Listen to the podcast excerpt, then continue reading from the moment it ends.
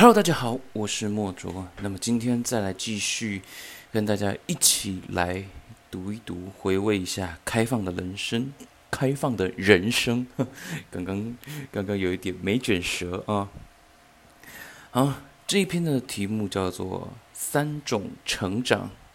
生命有限，成就无限。人是生物的一种，不断在成长之中。年龄。在成长，学识技能在成长，品德也在成也在成长，嗯，品德也在成长。天增岁月，人增寿，年龄的增长出自于自然，但尽德修业要靠自己努力，稍一懈怠就会停止，甚至倒退。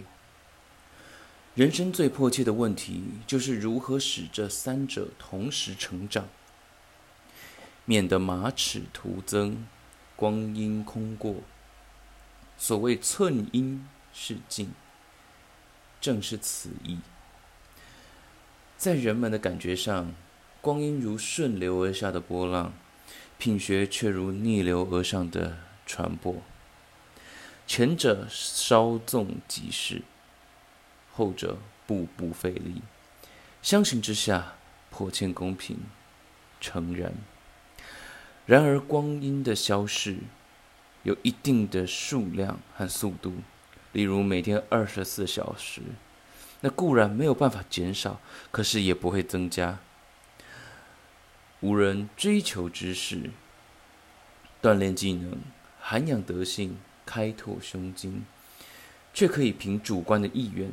提高进度，种瓜得瓜，瓜可以大；种豆得豆，那豆是小；而种瓜得豆，或者是哦，没有没有没有，这段念错了啊！再一次哈，种瓜得瓜，那这个瓜是大的；种豆得豆，那这个豆是小的。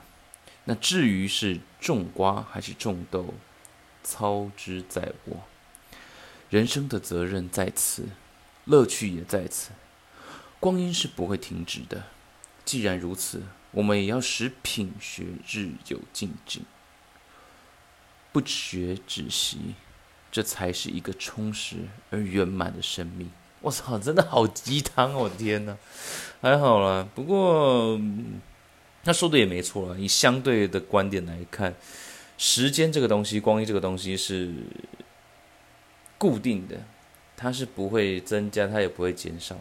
但是每个人的生命的长短，还有生命的进展幅度，也确实都是自己能够掌握的。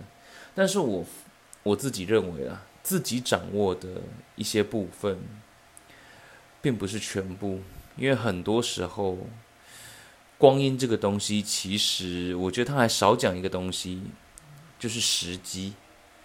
同时还会牵扯到第三个叫做环境，所以我认为这三种成长啊、年龄啊、学识、品德等等的，我觉得这一些其实除了跟自身有关之外，我自己是认为时机跟环境也是很重要的。